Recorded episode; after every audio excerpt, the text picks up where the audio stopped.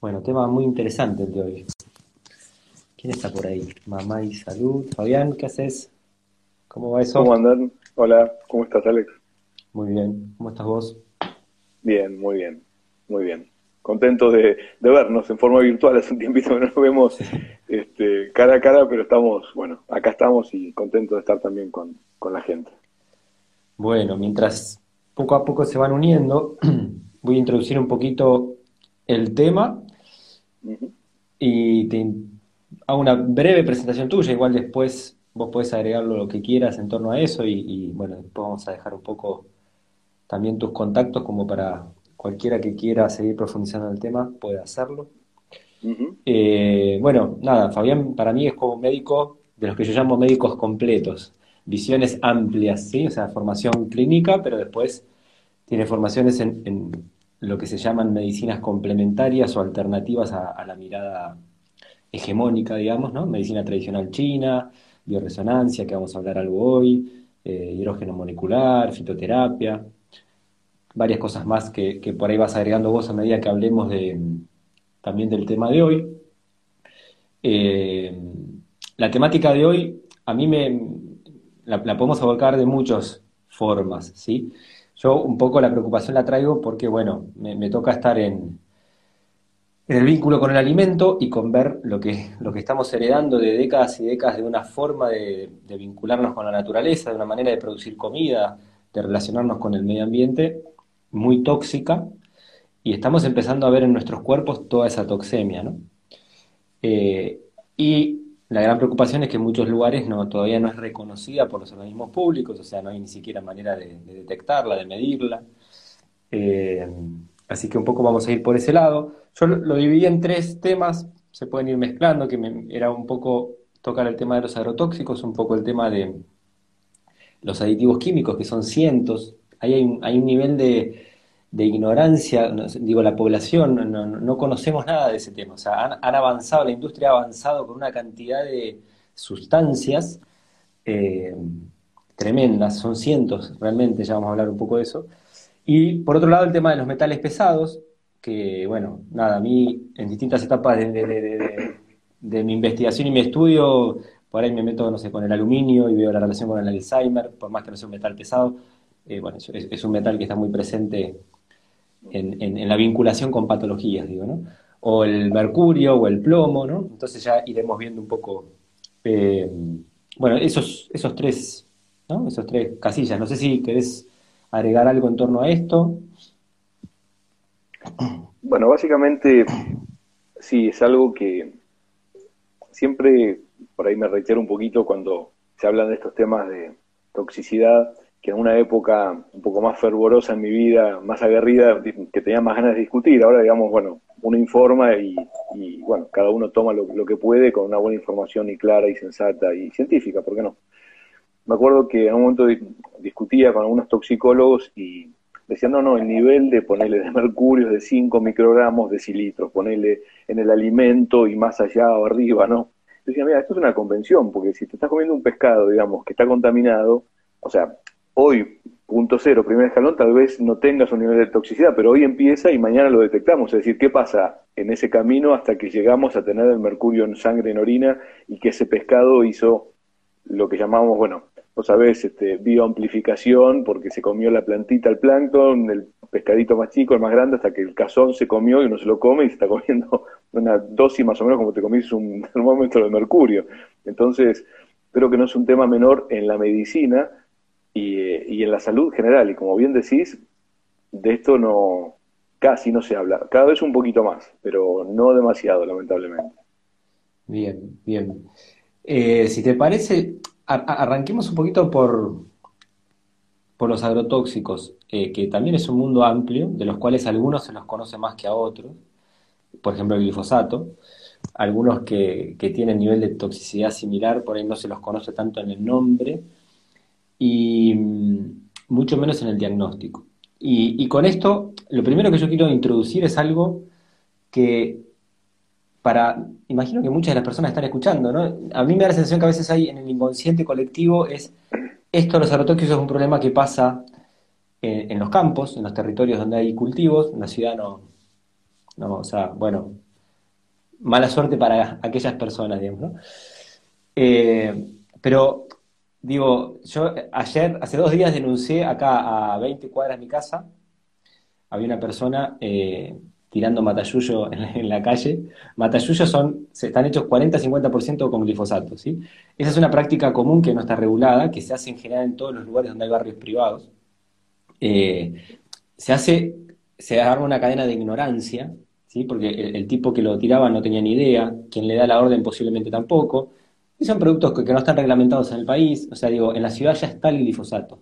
Eh, hace un tiempo habíamos hecho un vivo con el doctor Damián Marino, que es investigador de CONICET, que, habían mostrado como que llovía glifosato, o sea, ya de, las nubes cae glifosato. Entonces, es una problemática gravísima eh, que nos afecta, vivamos donde vivamos, porque además esto pasa al agua, eh, digo, los plaguicidas pasan al agua, llegan a las redes, llegan a todos lados, y la salida también de esto no, no, no, es que, bueno, allá en el campo que se las arreglen, nosotros en la ciudad no, sino que es todo un modelo productivo que tenemos que revisar porque, bueno, es, gravísima la situación, ¿no? Y cuando empiezo a ver un poco el tema, lo que veo, uno, de los problemas que nos enfrentamos es que no hay muchos lugares donde se midan estas cargas tóxicas de plaguicidas. Eh, creo que no hay en el ámbito público eh, muchos lugares, o sea, si uno tiene que acercarse, tiene que hacerse estudios privados que deben tener un costo elevado, no sé ni dónde se hacen, qué tipo de estudios se hacen. Entonces, contanos, Fabián, si querés un poco cómo se mide esto, eh, ¿qué, conoces vos del tema? Sí, está bueno lo que decís.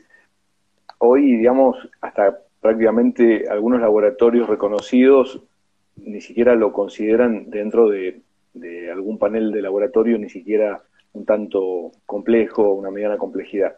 Para hacer, por ejemplo, eh, hablando del glifosato, pasamos siempre por, por un montón de, de DDT, paratión y demás. Bueno, hoy estamos con el glifosato y el AMPA, que es un ácido que es el, justamente el metabolito, o sea, la sustancia que deriva del glifosato y lo que vos comentabas es la que llueve, es la que contamina las napas, los alimentos, las aguas y demás, y es lo que nos comemos, por supuesto.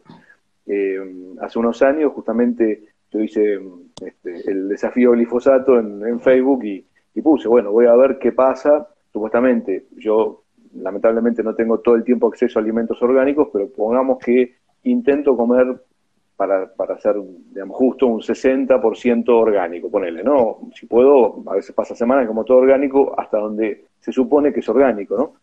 Pero pongamos que como un 60% orgánico dije, vamos a ver qué pasa, me hice el estudio de orina, porque los metabolitos, estos se concentran en orina, se pueden medir en sangre, pero no son muy exactos, muy sensibles los resultados.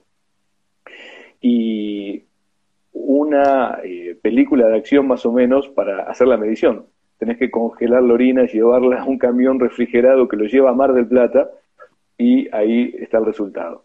Eh, y bueno, no tenía el glifosato, pero tenía justamente este ácido, ¿sí? el AMPA, y es una sigla MPA, y no, no en una gran cantidad, por supuesto, un nivel bajo, pero dije, bueno, a ver, ¿qué, queda, digamos, para, para aquel que no tiene ni idea del mínimo cuidado del orgánico, una elección de comidas orgánicas?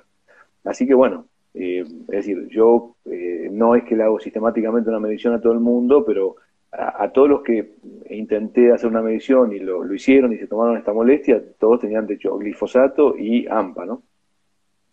Sí, y, y vos estás haciendo mención a, quienes pueden comer alimentos agroecológicos orgánicos, que es un porcentaje muy chiquito de la población, y después de eso, quien puede hacerse el estudio, que debe ser más chico todavía el porcentaje, ¿no? Porque si, si, si es todo este, este camino tipo laberinto para llegar al resultado.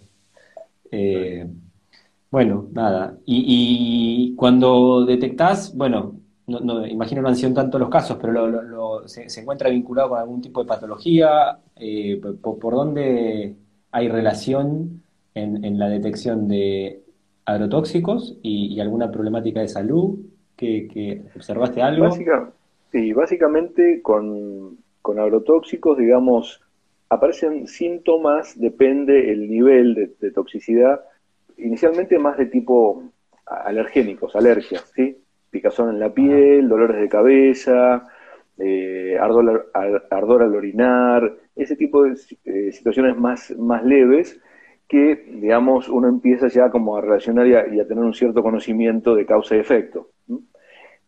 no he atendido, por supuesto, ningún, eh, yo no soy toxicólogo, claro, ningún paciente que se haya tomado un bidón de glifosato, digo, por ejemplo, ¿no? Quizás otro nivel de toxicidad con fallo renal, bueno, ya puede, eh, un coma se puede estar inducir en un coma, pero bueno, no, no estamos hablando de ese, o sea, insuficiencia respiratoria, etcétera, etcétera. Esos son niveles ya de, toxicidad de aquel que se intoxicó, por ahí que trabaja en forma crónica, eh, por supuesto lesiones en la piel también, ya úlceras, eso hablo ya de niveles más tóxicos. Pero vuelvo a lo mismo, eh, esos intoxicados que lamentablemente desde que me hice ese estudio me incluyo, estos intoxicados que somos, en donde eh, esos niveles subclínicos o sublaboratoriales, subbioquímicos, donde podría no haber una eh, carga alta, elevada, una carga tóxica, pero se va acumulando. Y un día, bueno, lo detectás y un día te enfermaste por, bueno, un problema respiratorio, un cáncer, sabemos con el arsénico, justamente el acre, el hidrocelismo crónico, el cáncer de piel,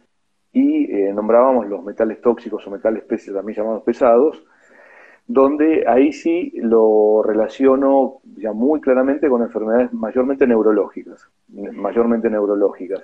Metales como mercurio, plomo. Mercurio y plomo, fundamentalmente, eh, sí, fundamentalmente, y el nuevo síndrome, la nueva enfermedad del mundo moderno, que es un síndrome, es un complejo de síntomas, digamos, y signos que se pueden ver, no es una enfermedad neta, que cada vez se va eh, diagnosticando más, junto, por ejemplo, con el autismo, que ya, ya lo, lo, sabemos, pero, por ejemplo, enfermedades neurológicas que, que, no tienen una justificación aparente, que parecen ser un Parkinson, parecen ser un, un autismo, parecen ser un Alzheimer, bueno, pero sí lo del mundo moderno que decía, por ejemplo, el síndrome de fatiga crónica, la fibromialgia y otro tipo de, de, situaciones clínicas similares. ¿sí? Eso está muy relacionado con presencia de eh, metales, metales tóxicos y tengo muchas historias que cuando vos me digas, digamos, comparto algunas.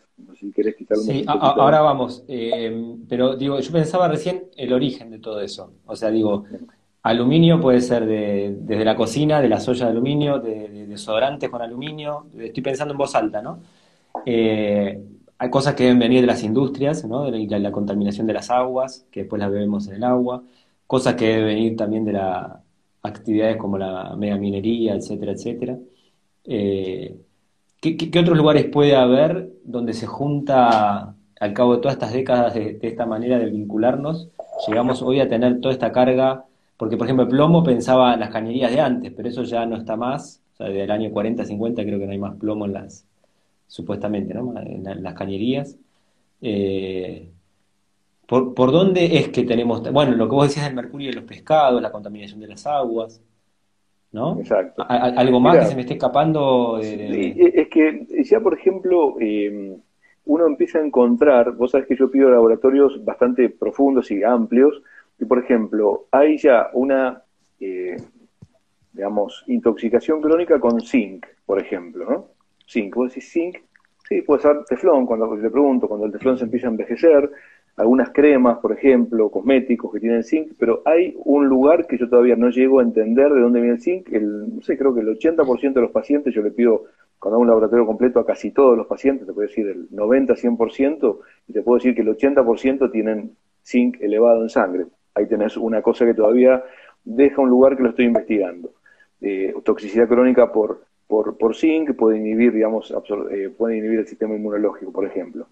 Y decías lo de las cañerías de plomo, curiosamente, si bien, bueno, no en un departamento moderno, eh, una casa recién hecha no, pero un muy amigo mío, esto ya lo conté en, alguna otra ocasión, médico, muy buen médico, también homeópata y demás, le hago un diagnóstico de bioresonancia por una situación clínica que estaba atravesando y aparece plomo, muchísimo plomo. Eh, plomo, qué, raro, ¿cómo puede ser plomo? Nos digamos, quedó ahí y un día, no sé, creo que meses después, me dice, vos sabés que tenías razón con el tema de la bioresonancia.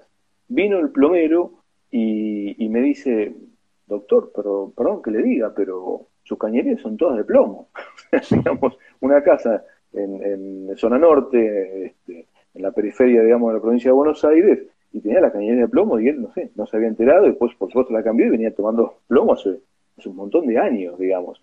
Por ejemplo, después plomo. La nafta con plomo cada vez se reduce, pero también estos metales, más que nada mercurio, la peor vía es la, la inhalación. Una paciente que estaba intoxicada con, eh, ahora no recuerdo, pero si era cadmio o vanadio, por ejemplo, eh, usaba, era artista plástica, es artista plástica, perdón, y usaba no sé en qué acrílico, acrilato, una cosa así, y bueno, y le pedí detección, estaba altísimo, digamos, y tenía unos síntomas rarísimos, anorexia y demás. Este. No, recién pensaban las pinturas de, las casas. Eh, exacto, las casas viejas, materiales de ese, de ese tipo. Eh, exacto, las casas viejas tienen pinturas al plomo y después va el pintor, te rasquetea o lo estás inhalando. Por eso digo, eh, una cosa es que te tomaste, ya te digo, el bidón de glifosato porque, no sé, pensaste que era agua o una cosa así, un niño, digamos, pero está la, toxicidad crónica del día a día y todos los que tenemos más de una cierta edad, digamos, igual todos estamos expuestos, pero digamos, más de una cierta edad, pongámosle 40 años, que nos tomamos, digamos, justamente el agua con plomo, los juguetitos con plomo, los termos de aluminio, o sea, eh, fuimos desde la era eh, postindustrial moderna, digamos, los conejillos de India, nos, nos, nos comimos toda la porquería. Bueno, por supuesto, esto no termina acá, pero digo... Sí, sí.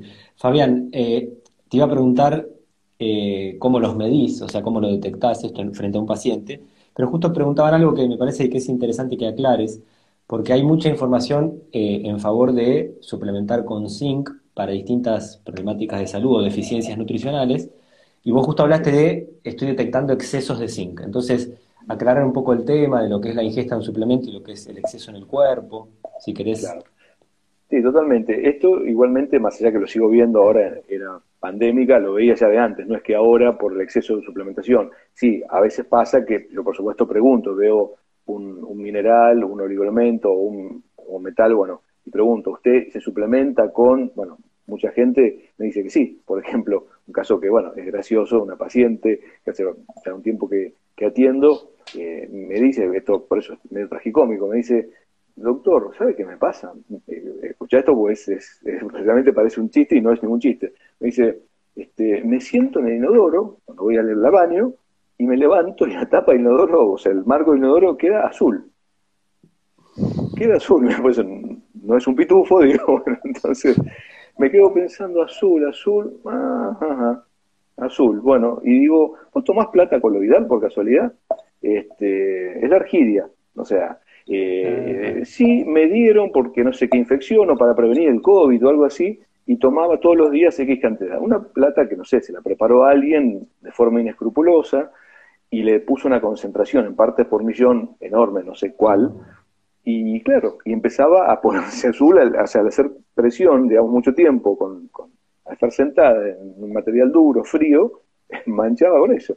Le digo, ya está, dejó de tomarlo y ahí tenés. Por ejemplo, un ejemplo, la plata coloidal, yo no soy un gran usuario de, de, ella, pero eh, sé que es muy buena, la plata yo la uso más bien en forma de de gluconatos, o sea, en forma de mm, oligoelementos, por ejemplo, combinada cobre, oro, plata, es un antiinfeccioso excelente, los niños resuelven un montón de patologías infecciosas, ponerle anginas a repetición, otitis a repetición, eh, es un antianérgico, digamos, antiasténico de primer nivel esa combinación, y es un antiinfeccioso muy bueno la plata, antiguamente usada, pero, ojo, por eso digo, y volviendo al zinc, lo mismo, si bien estimula el sistema, es todo, como todo depende de la dosis, siempre decimos. Muchas cosas. Siempre bueno, saber de dónde uno está parado. ¿no? Yo siempre digo, antes de tomar algo, una vitamina, un mineral, el que sea, primero trata de chequear que tengas una deficiencia, no tomar por tomar, porque hoy está muy visto esto de el zinc es bueno para el sistema inmunológico, entonces todos pasan a tomar suplemento de zinc y por ahí no tenés una necesidad de ese, de ese mineral o de esa vitamina, ¿no? De lo que sea.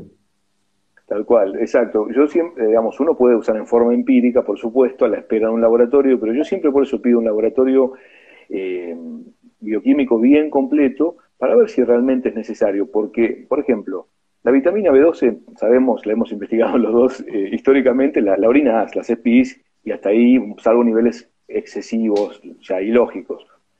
Pero hasta se, se aguanta un 1500 hasta 3000 de personas que han tomado mucho tiempo y demás. Pero otras vitaminas, por ejemplo, o otros minerales, en el caso del zinc, ya sí generan una toxicidad. Eh, o sea, vitaminas eh, liposolubles. La vitamina D, por ejemplo, eh, bueno, te puede inhibir la paratormona, que es una glándula para la absorción del metabolismo del calcio, los riñones, y bueno, por ejemplo, ¿no? O, otras vitaminas que pueden dañar la vitamina A en exceso, puede dañar el hígado, pues no, una lesión hepática. Y el zinc lo mismo, digamos, es, por supuesto, parte de un cofactor del sistema inmunológico, junto con el cobre también. Bueno, funciona también a nivel de, a nivel prostático también, a nivel hormonal, bueno, tiene un montón de funciones, es una ayuda para un montón de reacciones químicas importantes en el cuerpo, muchísimas. Pero si está bien el zinc, podés dar un poquito más, pero no a niveles ya de, una elevación excesiva. Entonces, siempre por eso, ver el, perfil bioquímico y saber para qué o por qué lo, lo voy o lo quiero tomar. Bien. Te iba a preguntar entonces, la presencia de metales en el cuerpo, ¿qué se mide? ¿Con una estudio de laboratorio de sangre, bioresonancia? ¿Qué, qué, usas? ¿Cómo... Sí, depende del orden de los factores, digamos, lo, lo determino según distintas variables. O sea, la patología que presente y depende la necesidad de medirlo más rápido o no. Generalmente lo que hago es, a veces en forma simultánea, por ejemplo, hago un estudio de bioresonancia, que eso es lo que nos permite medir concentraciones no detectables en sangre o en orina. Entonces, cuando es muy elevada la presencia de ponerle mercurio en el, diagnóstico de bioresonancia, bioresonancia es una medición no lineal, no eh, bioquímica, es decir, no te saco sangre o te tomo una muestra de orina, sino que se censan, se escanean las frecuencias, llamémosle bioeléctricas, digamos, de un metal, eh, pues tiene todo, todo una cierta frecuencia vibratoria, ¿sí? una, una carga eléctrica, llamémosle trabaja una carga eléctrica por los electrones, digo, ¿no? Entonces, bueno, si veo una excesiva cantidad, muchas veces voy, lo, lo corroboro o veo qué pasa en, sangre o en orina. En orina siempre es lo que mejor da los resultados como más sensibles. Un caso interesante, por ejemplo, un paciente, lo, lo comentaba, venía con diagnóstico de enfermedad de Lyme, que es una enfermedad infecciosa por una, eh, bueno, es una una pulga, digamos, de, los ciervos de Estados Unidos y México y demás, que transmite una bacteria, como si fuese un vector que se llama Borrelia burgdorferi, no importa. y con una enfermedad neurológica eh, compleja, bastante compleja, o sea, incipiente, pero compleja, en un hombre de una edad relativamente joven, sé, 58 años, algo así, ya con, con adormecimiento de manos, debilidad, adelgazamiento de los músculos y demás, no me cerraba mucho porque da esa enfermedad de Lyme un cuadro neurológico, hay un Lyme neurológico, pero no, no era mucho el, nivel de corte, la cantidad, digamos, de, contaminación, no, perdón, de, carga, digamos, de, esta bacteria y demás. Y le pido justamente en sangre, y después lo confirmo en orina, y tenía mucho mercurio, mucho mercurio.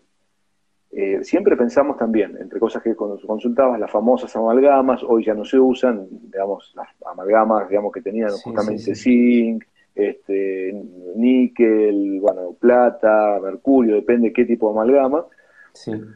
Tenía como todo el mundo, pero no excesivamente, no habían quitado una cantidad enorme, no se había comido una bolita de los viejos termómetros, y le pregunto, y empiezo a indagar, indagar, y la mujer en la sala de espera me dice, pero vos eh, viviste en, en, Japón, qué sé yo qué, bueno, Japón es uno de los países que lamentablemente tiene cosas fabulosas, pero tiene una contaminación de las aguas enorme, este, y, había un síndrome que se llama, creo que se llama Miyamata o algo así, Miyamata, no me acuerdo, eh, que bueno, que lo describieron los japoneses como una toxicidad eh, crónica eh, del tema de, del mercurio.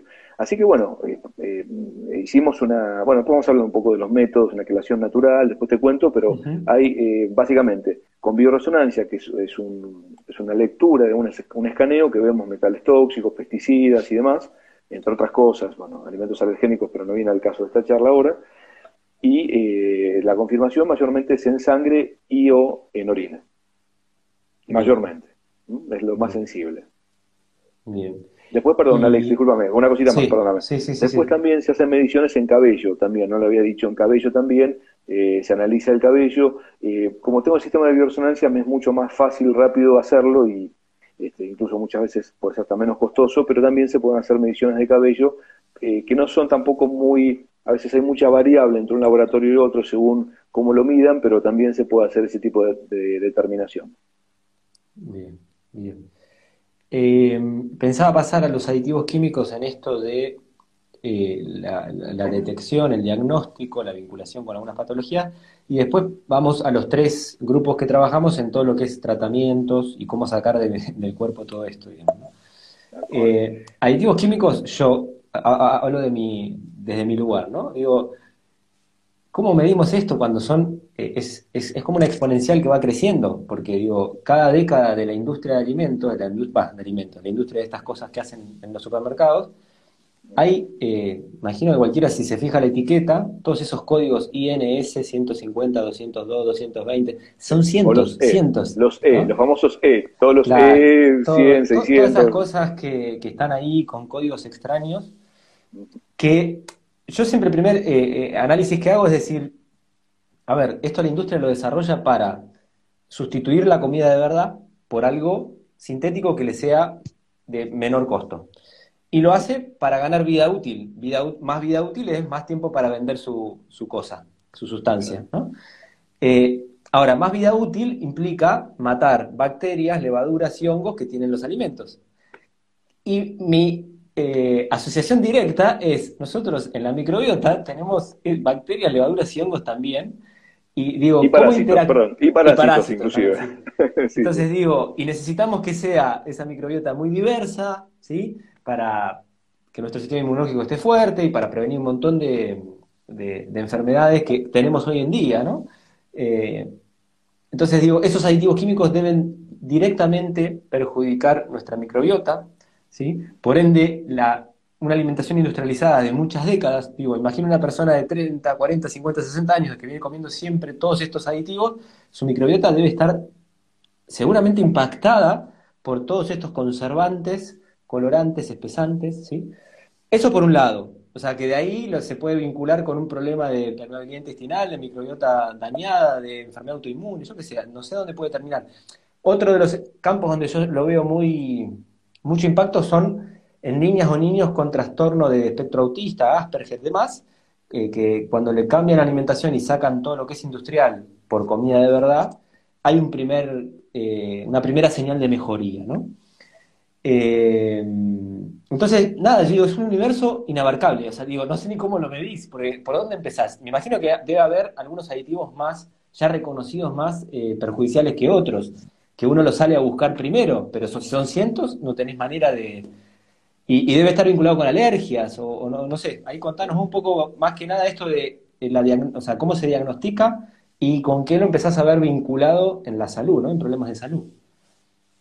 Sí, es un capítulo muy complejo, lo que decías, es decir, eh, sí se puede eh, diagnosticar concretamente y lo hago con bioresonancia, hasta ahora no, no conozco ningún otro sistema de diagnóstico, pero eh, realmente están, como en medicina hay un término que se llama ubicuo, que está en todos lados, que ya, claro, escapa, digamos, a, no, no a la detección, a, a entender qué se relaciona con qué. Si te soy honesto, no es que digo, a ver, hay algunas cosas que sí, por ejemplo, el, famoso, bueno, ahora no me acuerdo si era E400, pues como decíamos, son todos E, van desde el 100 hasta el creo que 600 o 900, no me acuerdo. Entonces, el glutamato monosódico, que es el famoso aginomoto, el que usan mucho en la comida china como realzante de sabor, eh, bueno, ahí tenés uno, uno de ellos que, bueno, usted come mucha, mucha comida china, tiene cefalea, migrañas, alergias, eh, trastornos digestivos, bueno, si deje de comer comida china, y, o te aparece en el diagnóstico de bioresonancia el código con nombre y apellido, digamos, sí. Así como tenés antiespumantes, antiagregantes, conservantes y lo que vos decías. Todos estos productos químicos, eh, bueno, uno ya casi al supermercado, posiblemente no sé, ya si vas a, comprar, un, no sé, un papel, un rollo de papel, yo todavía sí para eso, papel higiénico, pero a veces me pasa que entro, tenés que comprar algo, miro de 20 vueltas y me llevo un rollo de papel higiénico, el único que compro en el supermercado. Entonces, eh, vos decías algo que me, mientras lo, decías, me, sonreía porque, porque digo, sí, conservan los alimentos, este, pero destruyen la vida del humano, ¿no es cierto? O sea, eh, ese es el, tema, ¿no? O sea, que no, no tienen ningún valor eh, nutricional en absoluto, y mayormente todos tienen una toxicidad leve a, a, bueno, algunas, por ejemplo, el eh, tartracina, que es el colorante también, código E, no me acuerdo, 200 y pico creo, pero perdón, esto soy malo por estos números, que es el colorante amarillo, creo que y rojo también, y rojo, exacto, tal cual, que está, por ejemplo, en las galletas de la fortuna chinas o en un montón de productos, incluso todas las golosinas, todo, lo que tiene colores, color, eh, eh, exacto, las galletitas, y ese es muy tóxico, muy, muy tóxico para todo el sistema orgánico, la sangre en general y todos los órganos que la filtran, riñones, hígado y demás. Así que, si te tengo que ser honesto, hay cosas que por ahí, por ahí están más relacionadas, o si justo, ponele, esto te dije las galletitas chinas, pues justamente una vez atendí una familia coreana también que comía estas galletas de la fortuna y le pregunté si comían mucho, ahora no me acuerdo qué tipo de situación clínica tenían, pues fue hace realmente muchos años, y le dije, no, no, dejen de comerlas por esto, y le expliqué. Ahora, el resto, alergias y demás, son miles, pueden, y, muchas causas que convergen, ¿no? Porque acá hablamos de la microbiota, que hemos dado charlas juntos, cursos juntos, es decir, eh, bueno, da para mucho, convergen en esto, además de las radiaciones no ionizantes que son las de los celulares, eh, todos los G del 3G, 4G, bueno, etcétera, etcétera. Entonces, realmente estamos en, una eh, desestabilización de nuestro sistema defensivo terrible, que cuando nos alejamos más para la zona donde vivís vos, o ahora, ahora este, estuvimos justamente en Córdoba y demás, eh, eh, bueno, uno se aleja de zonas ya más poluidas a nivel ambiental y, de contaminación aérea y de contaminación electromagnética y volvés, wow, de otra manera, ¿no? Eh, pero bueno, es un capítulo muy largo donde te decía, te decía convergen muchas, muchos aspectos y sí, por ahí si uno, bueno, yo no, no, no, no trato particularmente niños Asperger o, o con autismo, o sea, que era, bueno, mi pareja se dedica eh, la doctora Graciela, bueno, justamente Varela se dedica a eso, y bueno, yo también sigo de cerca esto, colaboro con esto, o hacemos algunas mediciones y demás. Eh, otro, por ejemplo, otro lugar donde eh, no lo estoy usando demasiado ahora, porque además tengo un problema con el software del microscopio de campo oscuro, se ven en la sangre, se saca una muestrita, un pinchacito, como para los diabéticos, un pinchacito mínimo, se pone en el microscopio, en observación directa en el momento, y ves los glóbulos rojos moviéndose, los glóbulos blancos comiéndose un desecho, es, hermoso ver eso. Eh, a mí me fascina más allá de lo diagnóstico, pero a veces ves, se llaman simplastos, no importa, son agregados, cúmulos de metales tóxicos pegoteados con químicos que, que, no se llega, eh, algunos se han estudiado y son acúmulos de, de, químicos, de químicos, ya no son detectables en la sangre, son el cuerpo los va aislando, lo va pegoteando, y eso está en todo el cuerpo. O sea, imagínate, está en la sangre, en la microscopía vos lo ves, y a veces ves como unas, se ven como unas lunas llenas de, que brillan, brillan refringentes, y son eh, metales tóxicos, ¿no es cierto? Es, es muy loco, y ahí lo estás viendo y, no hay. Hay gente que me dice, no, porque bioresonancia es una medición no lineal, no es bioquímico, pero acá no solamente que eh, no es, es más que bioquímico, lo, lo estás viendo, lo ves en un microscopio, o sea, y en una gota de sangre, así imagínate eso por dónde está. Los metales tóxicos se pegotean por todos lados y fundamentalmente en la grasa. Digo la grasa no de la panza, sino la grasa que está en el cerebro, la grasa que está en las suprarrenales, en las arterias, en todos lados. Es, bravísimo. Ahí se van almacenando, digamos. Ahí van quedando hasta que el cuerpo... Es como un lugar que los guarda ahí para ver qué hace después.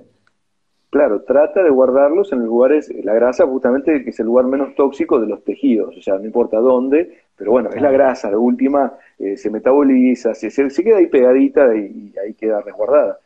Por eso que es muy importante, no sé si ahora da para hablarlo, pero eh, si querés unos minutos después lo charlamos, eh, sobre las quelaciones, quelaciones naturales y los típicos los típicos detox, digamos, que son como para mí un poco hasta muy infantiles en algún punto, decíamos, no es que abrís las compuertas y lanzás todo a que salga, porque no es que sale, se pegotea en lugares más vulnerables, en el corazón, en el cerebro, en los riñones, en, los testículos, en, los ovarios. Entonces, para detoxificar, digamos, tenés que primero procesar, ¿no? Como, procesar para que eh, se llama conjugar, no quiero ponerme muy técnico, sulfo, conjugación, hepato, bueno, hay cosas que se hacen en el hígado para hacerlo más asimilable, para sacarlo, y después hacerlo hidrosoluble, o sea, que lo podamos pillar, hacer pis, digamos, ¿no? Para que se elimine por riñones. Entonces, todo esto requiere en ese movimiento de sacarlo para que no se vaya donde no tiene que ir, justamente usamos N-acetilcisteína, quercetina, ácido alfa-lipoico, clorela, zeolita, o sea, y muchos antioxidantes, hidrógeno molecular que, que, bueno, que, es parte de, de, las terapias que, que hago en mi centro, que estudié en los últimos años, que es fabuloso, es un antioxidante y un inhibidor de radicales libres, lo mejor que hay en el mundo. Eh, entonces, bueno, digamos, es un proceso como escalonado, no es que te tomas un, no sé, un alcachofa, un cardomariano y se acabó. Sí, sí, tomás cardomariano, es buenísimo, eh, tomás en acetilcisteína, que aporta glutatión, o sea, pero es, es algo controlado en etapas, ¿sí? O sea, paso uno, dos, tres y cuatro, si querés, y el de orinar es el último. o ir de cuerpo, digamos, eliminarlo con, o sacarlo del intestino con una terapia colónica. De alguna manera, entonces, para, tratar de explicar, eh, de revisar esto que acabas de decir, es como soltar las sustancias que estaban metidas en algún lado, ¿sí? estas sustancias tóxicas, transformarlas, y pasarlas por el sistema de depuración del cuerpo. O sea, el hígado es parte de este sistema, que es un poco lo que vos das, como que, mencionaste recién, que nutrientes y demás tienen que ver con activar, potenciar, mejorar, acompañar esa función hepática para que pueda eliminarlos y, bueno, y los riñones, ¿no?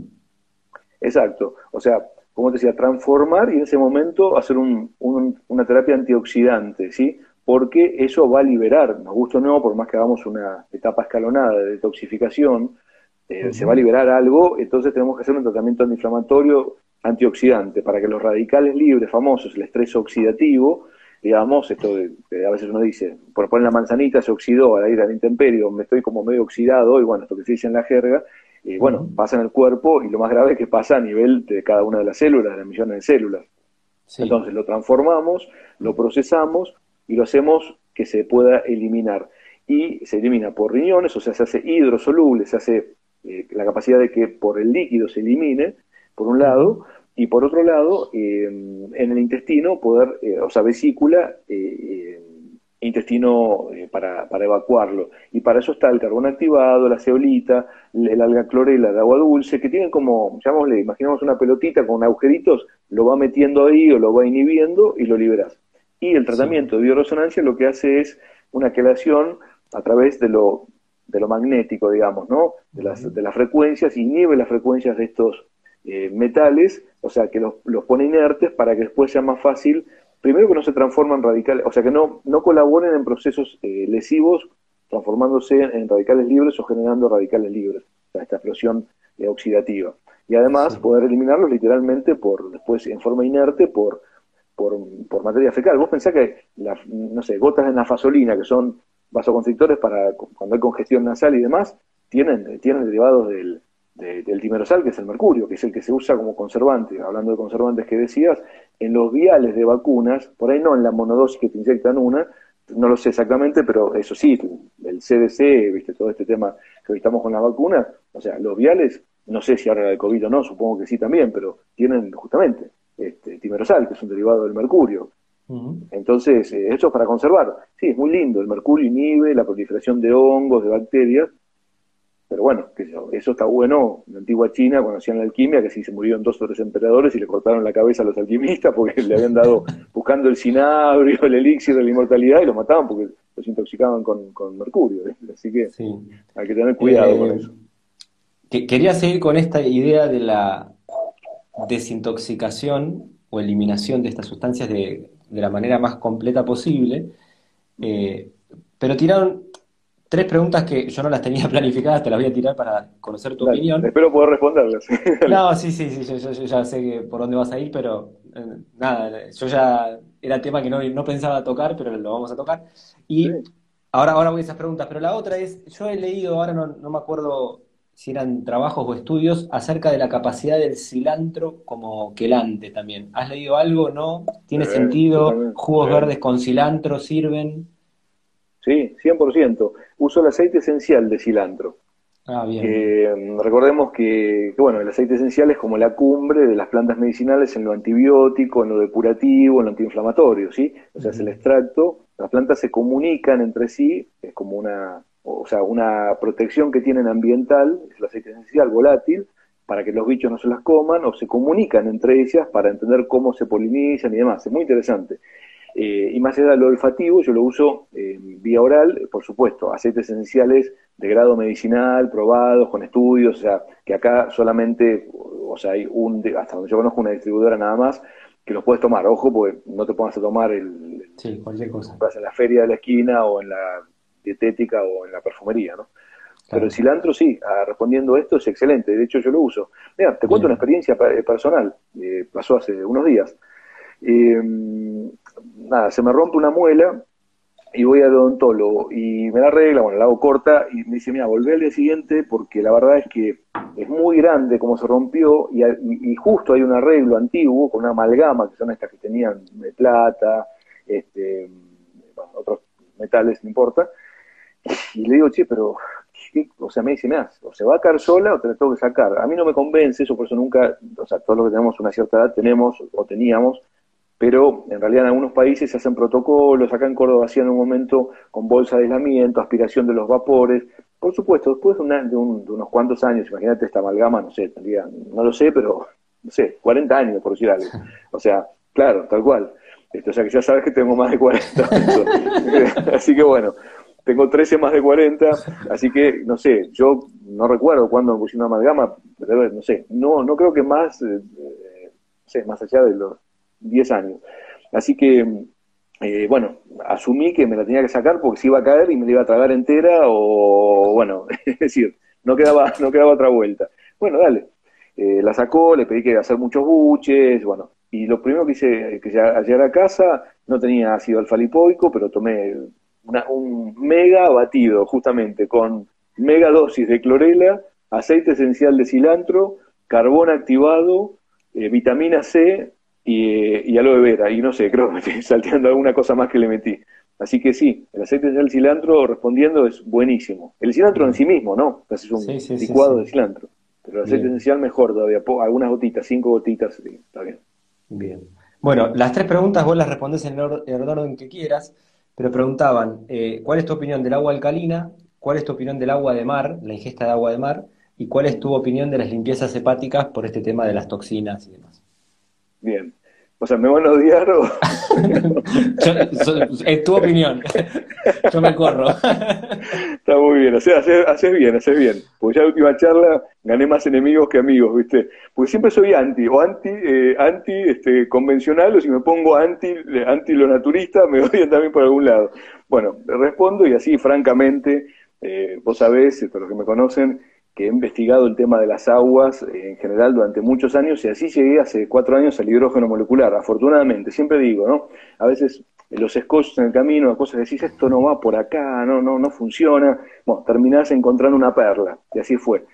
Agua alcalina, entonces respondo, eh, da para hablar, por supuesto, imagínate, lo estudié durante tres años, eh, pero así de forma incesante y obsesiva, ¿no? A ver, eh, eh, en, el equipo de trabajo inclusive, y yo por supuesto, eh, todo lo que es dieta alcalina lo desterré y les pido a, digamos, a nutricionistas a las educadoras, que bueno, vos también conoces a Laura y demás, nada más Laura, que, no nombren esto por lo menos conmigo o con mis pacientes lo de dieta alcalina. O sea, lo primero que no existe, o sea, es una, una de las falacias del naturismo. Es decir, lo pasa que lo alcalino contiene eh, nutrientes esenciales, vitaminas, oligoelementos, antioxidantes, es decir, por ese lado funciona. Entonces, claro, tomas un jugo verde, clorela y demás, no es porque sea alcalino, de hecho no tiene ningún sentido, porque muchos, el famoso limón no tiene nada alcalino, después, bueno, el cuento es que sí, que eh, funciona como un ácido, eso no existe. Hay cosas que, a ver, podemos disentir, digamos, si existe Dios o no existe, si Alá es mejor que Buda, pero digamos, hay cosas que son químicas y, digamos, no, no hay un, un blanco y negro, es, es así. Entonces, eh, bueno, pasa con lo alcalino y lo ácido no, no tiene un fundamento, ningún fundamento, salvo que estés ya en una terapia intensiva donde estás en una acidosis metabólica, una acidosis respiratoria, una alcalosis también. Y pensar que nuestro sistema corporal tiene eh, zonas del cuerpo muy alcalinas y muy ácidas. El estómago justamente es el primer factor de defensa de nuestra microbiota eh, y es un pH hiperácido y por algo está, no, no está solo para tontear el pH del intestino grueso, que es anaeróbico, donde están todos esos bichos, es un pH más bien ácido. Eh, bueno, algunas partes de la célula es lo mismo, la mitocondria, que es el motor. Entonces, volviendo al agua, digamos, ahora hay una nueva falacia, ahí pasamos por, por aguas de algunas marcas, tampoco quiero, bueno, nombrar, no tiene sentido, hay un señor que sale en internet diciendo que con el agua alcalina e hidrogenada curó el COVID o sugiere eso y demás, bueno, una falacia más grande que otra, hace poco le mandé un audio, por supuesto me dio una explicación queriendo ser técnica, eh, bueno, por supuesto ni lo escuché porque ya es lo que escucho, de, te imaginas, años de Estados Unidos y otros países, cuando ya, ya pasé por toda historia ni me molesto en discutir, menos con gente que no conoce. Entonces, el agua alcalina, digamos, te lo tomás, para ser claro, te lo tomás y en dos segundos se volvió ácida. O sea, eh, es así, digamos, no, no, no tiene ningún sentido.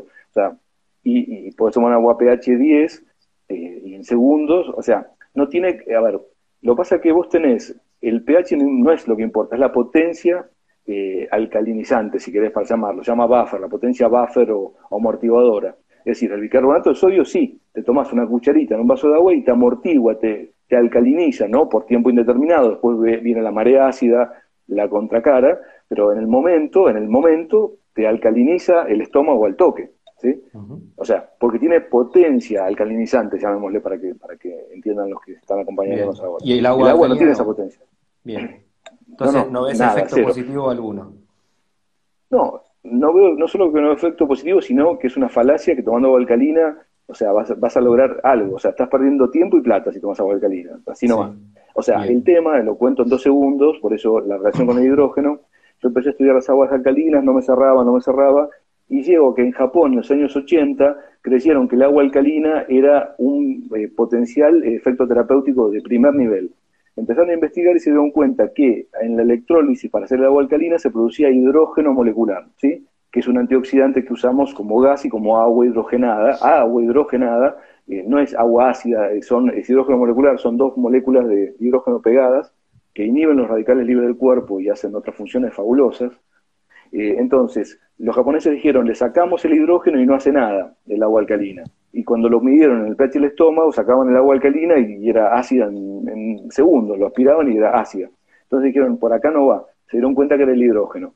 Esto se prohibió en Japón, de hecho, o sea, vender aguas alcalinas, se prohibió directamente, pasó a Estados Unidos, yo conozco ahí en Estados Unidos, ya cuando estaba todavía en que sí, que no, bueno, finalmente no, eh, porque en el, Instituto bueno, de Hidrógeno Molecular eh, justamente hay un bioquímico que es un bocho y estudió antes que yo, por supuesto, esto, y bueno, ahí entendí cómo venía la mano. Después pasó a México y después pasó a Argentina, donde todavía nos quieren convencer de que el agua hidrogenada es, eh, como te digo, hay un video circulando, les pido por favor que no crean en eso y puedo argumentar horas con quien sea necesario. Bueno, agua alcalina, no quiero extenderme más, bueno, que, uno agua, agua alcalina. Agua de mar. Acá soy muy honesto. Agua de mar. Yo uso. Eh, yo no, o sea, ahí te, te una cosa. Es, eh, no sé si la pregunta la hacen tanto en función a ayudar a desintoxicar al organismo o como un aporte de oligoelementos. Viste que hay gente que la consume como aporte de determinados eh, nutrientes marinos que, que, por ahí están en deficiencia en nuestro organismo. ¿no? Mira, puedo decir primero con toda honestidad que yo no la uso, no porque me parezca mala, sino porque la verdad que la he estudiado, no, no digamos, tanto, pero la he estudiado, no me interesó, esto, viste, como todo, a veces uno usa un recurso u otro, eh, no lo validé para mí, como, o sea, uso otras cosas, eh, sí pienso que debe ser extraída de las profundidades, depende de dónde se saca, porque si no te estás tomando también los famosos estos contaminantes marinos, eh, y por supuesto tenés que tomar, eso sí lo dice la gente que trabaja con agua de mar, pequeñas cantidades, porque si no, bueno, obviamente es una, o sea, es hipertónica, es mucha sal y te, saca agua de, las células. Pero dejando de lado eso, yo no la uso, la he estudiado, no me generó interés, no es que no le doy creencia, por supuesto, que tiene un montón de minerales, lo que la estudian dice que tiene eh, una forma química similar a la sangre y demás, no me generó interés, tengo otros recursos, no digo que sea mala para nada, no, no creo que sea tanto así tampoco la utilidad, pero nada, no, no, no digo nada de eso. ¿Qué más era? Bien. ¿Y la hepática?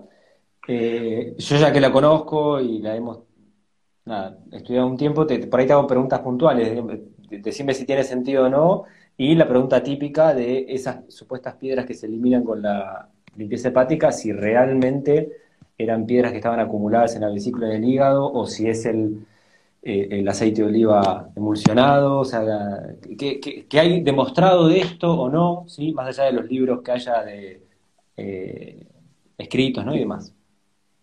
Mira, también es algo que lo investigué muchísimo. Bueno, tengo, como ya sabes y como están dando cuenta, los que me conocen, mi perfil, mi lado obsesivo, eh, cuando algo me interesa, además, y me parece que no cierra, hago lo mismo, estudio incesantemente, pregunto, escribo, eh, me contacto, bueno, ahora no estoy viajando, pero cuando viajaba iba al Centro de Salud de Medicina Integrativa y demás. Eh, a ver, por un lado está, podemos decir, limpieza hepática y hablamos un poco de lo que hablábamos antes, esto de la sulfoconjugación, la glucuronidación hepática, la hacer hidrosolubles los tóxicos, eso sí, pero no es la limpieza hepática que estamos nombrando. entonces claro, la limpieza hepática que estamos nombrando es la que empezó a promover Andreas Moritz con su libro. Hay un libro que se llama Limpieza hepática, que lo que promueve es una dieta específica y después una ingesta de una cantidad excesiva de aceite de oliva con jugo de pomelo y bueno, una sal de magnesio para eliminar supuestamente piedras que uno tiene almacenado en la vesícula o, en el hígado. Estamos haciendo mención a esa limpieza. Eh, exactamente. O sea, cabe decir varias cosas acá. Eh, a ver, eh, por un lado, así como decía, la dieta alcalina es buena porque tiene oligoelementos, antioxidantes, eh, mejoradores de la función renal y demás. O sea, pongamos el nombre alcalina, ácida o la superdieta, funciona por eso. O sea, no por lo alcalino. O sea, y eso es una falacia que no tiene ni, ni pie ni cabeza. Ahora, con esto pasa lo mismo. O sea, que es limpieza hepática, pero hablando de esta limpieza hepática, el ácido málico eh, disuelve algunos pequeños cálculos, eh, el sulfato de magnesio mejora la contractilidad de la vesícula, bueno, el ayuno, eh, la manzana, etcétera, etcétera, o sea que mejora la función hepatobiliar, pero ahora, digamos, nuevamente lo mismo, es decir, que, que, que, salgan semejante cantidad de cálculos, y esto he estudiado hasta autopsias, digamos, ¿no?, de hígados, es decir, que salgan semejante cantidad de cálculos del hígado, podría ser la vesícula, pero no lo son, este, es como que yo te diga que, no sé, bueno, no sé, donde estás en una habitación, ponele, no importa, que tenga 10 metros, por decir algo, que yo te, asegure y te contrajure que entran 100 elefantes. No, no, no, vos me vas a decir, Fabián, por más que vos me lo quieras justificar, no entran acá 100 elefantes. Bueno, en el hígado, en los canalículos del hígado microscopio, no entran eh, semejante cantidad de piedras que se supone que salen. Eso primero que nada. Segundo, eh, solamente poblaciones orientales, digamos, que comen determinados alimentos, en autopsia se encontraron y demás. Eh, en la vesícula menos pueden caber todos esos cálculos, por supuesto. Eh, entonces, es incompatible la anatomía con que salgan esos cálculos. Y por otro lado, gente muy seria, la gente de Pisorno, de líneas de medicina integrativa de Estados Unidos, con quienes he incluso hablado, preguntado y han hecho estudios, incluso en Suiza, en Alemania, en Estados Unidos, de esos cálculos y son emulsiones que se hacen con el aceite de oliva, el pomelo, eh, la microbiota intestinal, los ácidos intestinales, las sales, eh, los ácidos eh, biliares. Entonces, esas pelotitas que yo mismo, vos sabés que también yo indicaba en su momento a mis pacientes y me parecía fabuloso, yo me he hecho no más de dos o tres, me decía que increíble, ¿no? O sea, por ahí te genera un alivio por esto que decía, porque es un ayuno, el sulfato de magnesio, esto, lo otro, pero esas pelotas no tienen ningún sentido, de hecho hasta podrían ser malos porque se podrían infectar o consolidar en el intestino no están formadas de lo que es un cálculo ni biliar ni hepático, eso cabe decir. O sea, no se sorprendan con eso que sale porque no sale del hígado, en absoluto. Es más, no puede salir nunca del hígado eso. Eh, o sea, que por eso que yo no, la, no le indico, porque uso otras cosas que considero mejores, ¿sí? Bien, clarísimo. Nos van quedando 6-7 minutos nomás y me gustaría sí eh, volver a lo que veníamos desarrollando y tratar de cerrarlo, ¿no? En esto de estos tres grupos de contaminantes, agrotóxicos, metales y aditivos químicos. Vimos formas de, medirlos, de diagnosticarlos, algunas vinculaciones posibles tal vez con enfermedades actuales, ¿sí? Y estábamos, empezaste a hablar de, como todo un tratamiento de eliminación, ¿sí? Eh, ahí salió lo de la limpieza hepática, ¿no? Pero de, determinadas sustancias que usás como quelantes para ayudar a que salgan del cuerpo. ¿Qué, más se suma en eso? O sea, yo, se me viene a la cabeza, digo, ¿el ejercicio físico tiene sentido, no tiene? ¿La dieta? ¿Hay alguna dieta especial? ¿Hay alguna recomendación general? Imagino que debe ser dificilísimo, porque cada persona es un mundo, entonces con cada cuadro debes sugerir una dieta. Eh, los jugos tienen sentido, viste que está de moda el jugo de apio, los jugos verdes, sirven o no, tinturas, hierbas, el cardomariano, o sea, hierbas para, digo, para función hepática y vesicular. ¿Hay algo general, más allá de situaciones particulares, que quieras sumar? Sí, siempre que estemos en esta eh, toxicidad crónica, subcrónica, subclínica, clínica leve, o no, incluso también, digamos, eh, podemos usar esto que mencionó. Después está el LED tacálcico, que es bueno, un, un quelante específico que es inyectable por vía endovenosa, que es hasta tóxico. Yo no lo hago, lo hacen los toxicólogos, hay gente que, lo hace también en algunos centros, pero bueno, eso es cuando hay intoxicaciones agudas o, o sean muy graves. Eh, caso de, por ejemplo, unos toxicólogos gente de salud ambiental, perdón, me contaba que una vez a unos chiquitos muy pobres, digamos, como para, darle unos pesos y que trabajen, hicieron eh, acopiar tubo, eh, una, tubos fluorescentes, creo que eran y demás, que contienen justamente gases volátiles de mercurio. Entonces, esto estoy contando el final de la historia. estos chiquitos le dieron esto para romperlos, lo rompían con una pared, los juntaban en bolsas y se intoxicaron, terminaron 10 chiquitos casi muertos en un hospital. O sea, esto sí, ya, o sea, ahí es aspiración, intubación, o sea, cosas más graves. Ahora, vuelvo a lo mismo. Ácido alfa-lipoico, eh, clorela, ceolita, carbón activado, eh, con, nombraste vos el aceite, bueno, no nombraste el aceite esencial, pero sí el, el lo tengo, mira, justo lo tengo acá a mano porque me, me quedo acá, bueno, un frasquito, bueno, no, no, no es para olerlo, ¿no? pero eh, los aceites esenciales de cilantro, justamente, lo tengo acá a mano, que más tengo el limón, pero Eh, y después, si el cardo mariano es excelente, la N-acetilcisteína, que promueve eh, la producción de antioxidantes, ni hablar, el hidrógeno molecular es fabuloso. Eso es agua hidrogenada, justamente, son aparatos especiales que hidrogenan el agua, ponen moléculas de hidrógeno eh, que se bebe, y eso es un inhibidor selectivo de los radicales libres, un antiinflamatorio, un antioxidante fabuloso.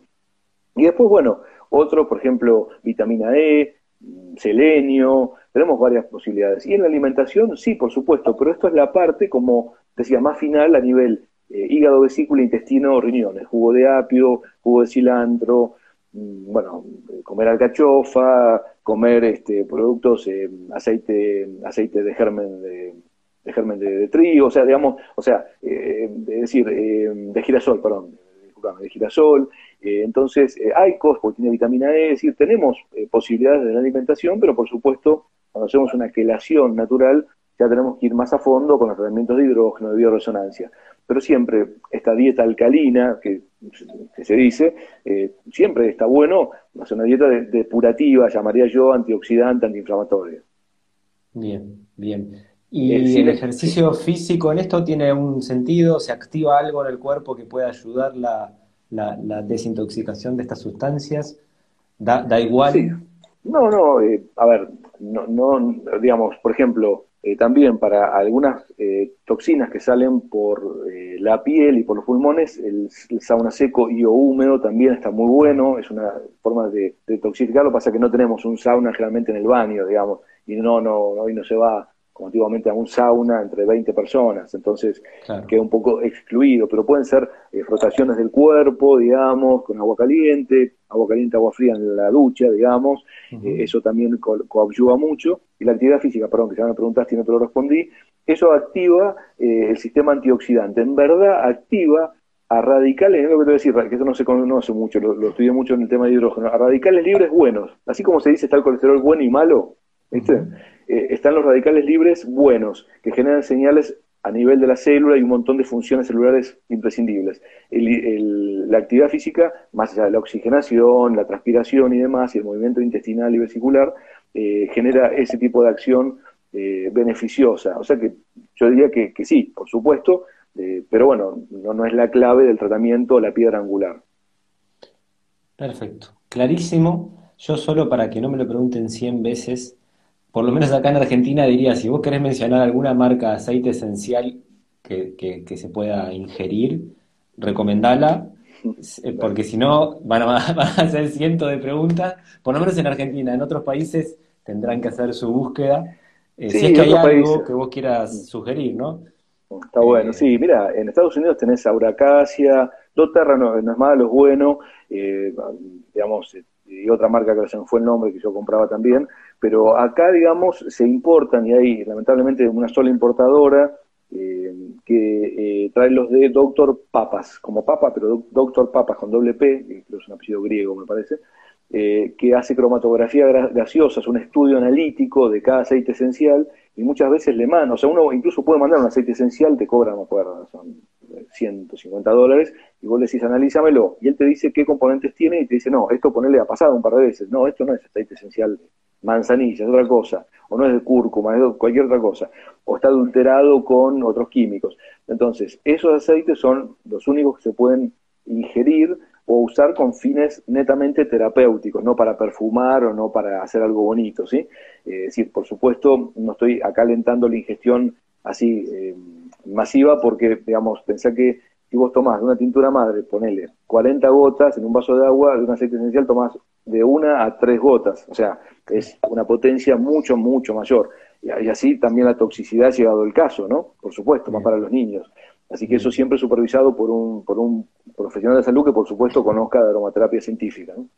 Perfecto. Impecable. Gracias, Fabián. Acá han pedido que, guardemos la charla, que ahora, ahora mismo voy a hacer eso, y después subiré el audio al podcast, como suelo hacer habitualmente. Así que nada, agradecerte, agradecer a cantidad de personas que estaban acá escuchando y, haciendo preguntas que, ayudaron a nutrir nuestro, nuestro encuentro. Cualquier cosa que quieras decir, adelante, y si no, nos estaremos comunicando en alguna otra oportunidad.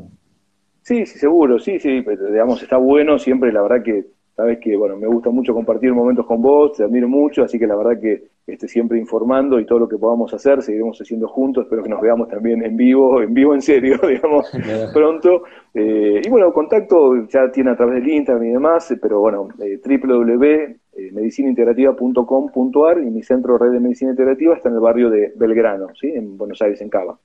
Bien, ahí van a encontrar mucha más información porque él se sumó a, a Instagram hace poquito. Yo voy a dejar igual la cuenta de Instagram, pero nada, tiene muy poquita meses de existencia y en la página web van a encontrar mucha, mucha más información. Sí, sí, ahora soy casi, casi, Alex, casi un influencer, ya tengo creo que 1500 seguidores. Qué grande. Ya, ya me tenía que tocar. Ya. Ahí va. Un abrazo grande, Fabián, ¿eh? Otro, otro. Gracias, Alex, y gracias a todos por estar. Nos vemos pronto. Dale, dale. Chao, que andes muy bien. Hasta luego a todos.